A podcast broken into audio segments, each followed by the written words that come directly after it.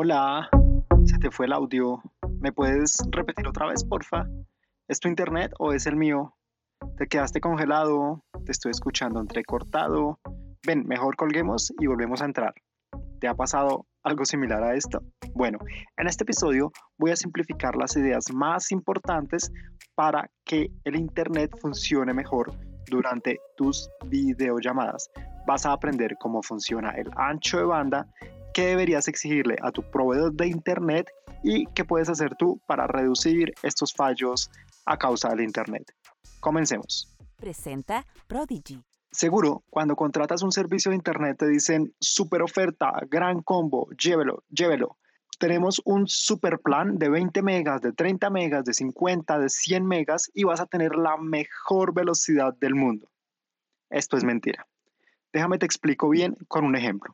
Piensa que un día tomas el bus de camino de tu trabajo hacia tu casa. El destino es tu casa, bien.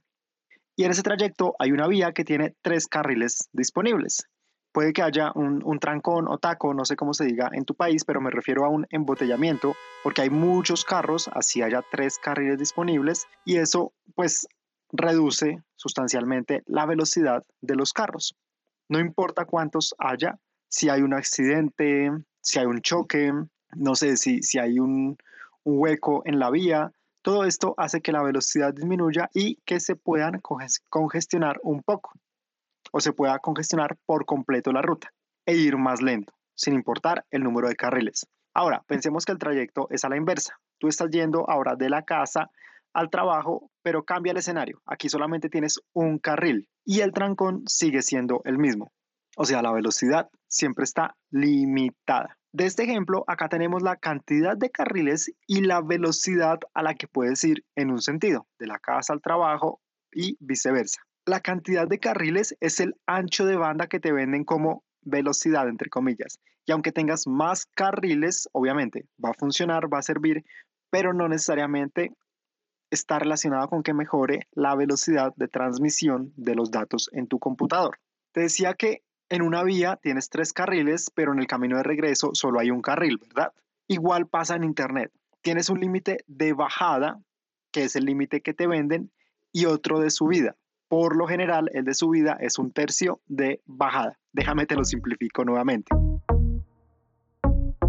Digamos que tú compraste un plan de 30 megas de internet. Esto quiere decir que tienes esa pista para descargar datos, ese ancho de banda de bajada. O sea, cuando entra información a tu computador. Quiero decir, cuando estás escuchando, cuando estás reproduciendo un video, cuando estás viendo por videollamada la cámara de otra persona, estás descargando datos. ¿Listo? Pero cuando tú participas, cuando tú generas la información, es al revés, estás subiendo datos. Por ejemplo, cuando compartes tu cámara, cuando compartes tu pantalla, cuando utilizas el micrófono y hablas, cuando guardas un documento, estamos hablando del ancho de banda de subida. Aquí en nuestro ejemplo, en el mejor de los casos llegaría a 10 megas de subida si tenemos 30 megas de bajada. Seguro nunca tu proveedor te había explicado esto porque no les conviene, pero ¿qué puedes hacer acá? En las notas del podcast te dejo un enlace que se llama Speed Test para que hagas un test de velocidad y sepas realmente cuál es tu ancho de banda de subida y de bajada. Esto tiene que coincidir con lo contratado, es decir, aquí te va a arrojar un dato como 20, 50, 28, dependiendo de lo que tú tengas. Y si tú tienes un plan de 30 megas y está alrededor de 28, digamos que estaría bien. Pero si tú pagas un plan de 30 megas y te muestra en el test que tu velocidad de bajada es de 20, te están robando 10 megas. Y de subida, mínimo, y por lo general, aunque depende del proveedor, te deberían asegurar un tercio, es decir, 10 megas en este ejemplo. Si te está dando el test un número inferior a este, tienes que ir y exigirle a tu proveedor que te cumpla con el ancho de banda que estás contratando y por lo que tú vienes pagando mes a mes. ¿Cómo diferencias esto? Si tú hablas y las otras personas te dicen al otro lado, hey, no le escucho, se le está entrecortando, y tú eres el único que está entrecortado, cuando tú hablas, probablemente tienes problemas con la subida.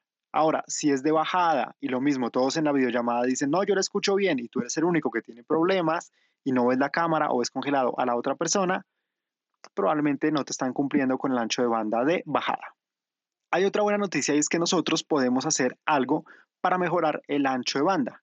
Y es que tú puedes evitar, por decirlo de alguna forma, los carros que entran en esta pista y que empiezan a competir con el ancho de banda para evitar los trancones de los datos que generen lentitud. ¿Y cómo lo haces? Normalmente no nos damos cuenta, no te das cuenta, pero mientras estás en una videollamada, no sé, estás cargando documentos en Internet, estás enviando un correo, adjuntando un archivo, tienes descargas de actualizaciones de Windows, del antivirus, o incluso tienes tu celular conectado a la misma red Wi-Fi del computador y apenas te mandan un video de WhatsApp y lo empiezas a descargar o actualizas aplicaciones como WhatsApp o como Waze o las que utilices, estás consumiendo ese ancho de banda. Para las actualizaciones, por lo general, lo que puedes hacer es buscar en las opciones un horario. ¿Listo? En el antivirus o en Windows Update, tú le dices horario específico o días específicos incluso. Entonces tú le puedes decir, bueno, yo no trabajo sábados y domingos, esos días quiero que sean los que se hagan las descargas a cualquier hora o cualquier día de la semana, después de las 5 de la tarde, ya es dependiendo de tu horario y cómo tú trabajes. Esto te ayuda un montón a que no satures la red. Sé que a veces sientes que el internet se pone lento, llamas y el proveedor te dice que no hay nada y tú reinicias el modem y como que mejora. Lo que puede estar pasando es que cuando reinicias corta la comunicación de tu computador y él pausa por un momento estas descargas. Y en realidad no es culpa del proveedor de internet, sino que estamos metiendo muchos carros por una pista que tiene carriles limitados. Otra cosa que puedes hacer es quitar tu video, quitar tu cámara o pedirle incluso a las otras personas que apaguen la cámara también.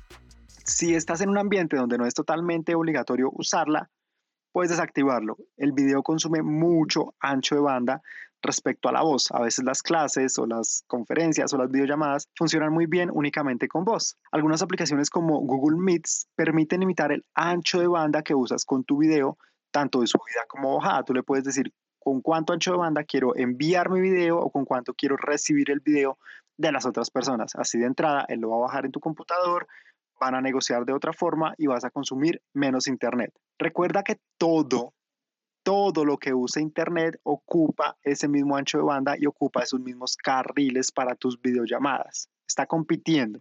Si compartes tu red con otras personas, tu red Wi-Fi me refiero, acuerda horarios importantes para que no interfieran entre ustedes. Es como cuando se van a duchar. Probablemente, si tienes dos baños con dos duchas, hay reglas de, venga, me voy a entrar a bañar, si usted me abre la llave, va a disminuir la presión del agua o me va a afectar la temperatura o el calentador no va a soportar y no nos podemos bañar al tiempo, así tengamos dos duchas. Entonces, uno negocia en a qué hora te vas a bañar, a qué horas me voy a bañar yo mañana y se llega a un acuerdo de horarios. Igual debe pasar con Internet. Yo sé que a veces es imposible porque las clases de los niños, porque las tareas, porque todo se va a coincidir en horarios, pero en lo posible hazlo. Otro truco, conéctate al modo en directo por cable. Seguro, cuando el Internet te falla, tú empiezas a buscar tus redes Wi-Fi y ves las señales del vecino. En este caso, por ejemplo, yo en mi computador, te voy a decir, veo familia Mateus Vargas, familia ETV, fibra ETV, MEMA, familia cadena, red operativa, red rosita, red oculta, que no sé por qué dice oculta si la estoy viendo, pero esas redes que yo estoy viendo de mis vecinos están en el mismo espacio que mi red. Aunque no las veamos, están ahí, ocupando el aire y están compitiendo entre sí. Cuando estás por cable, quitas todas esas interrupciones, tienes un medio físico que entrega los datos y funciona muchísimo mejor. Ya aprendiste un montón de cosas en menos de 10 minutos. Si quieres aprender más, si quieres compartirnos dudas sobre este tema, únete a nuestro grupo de apoyo en Facebook. Se llama Apoyo a Profes Digitales. Igual te dejo el link aquí más abajo. Dale 5 estrellas a este episodio.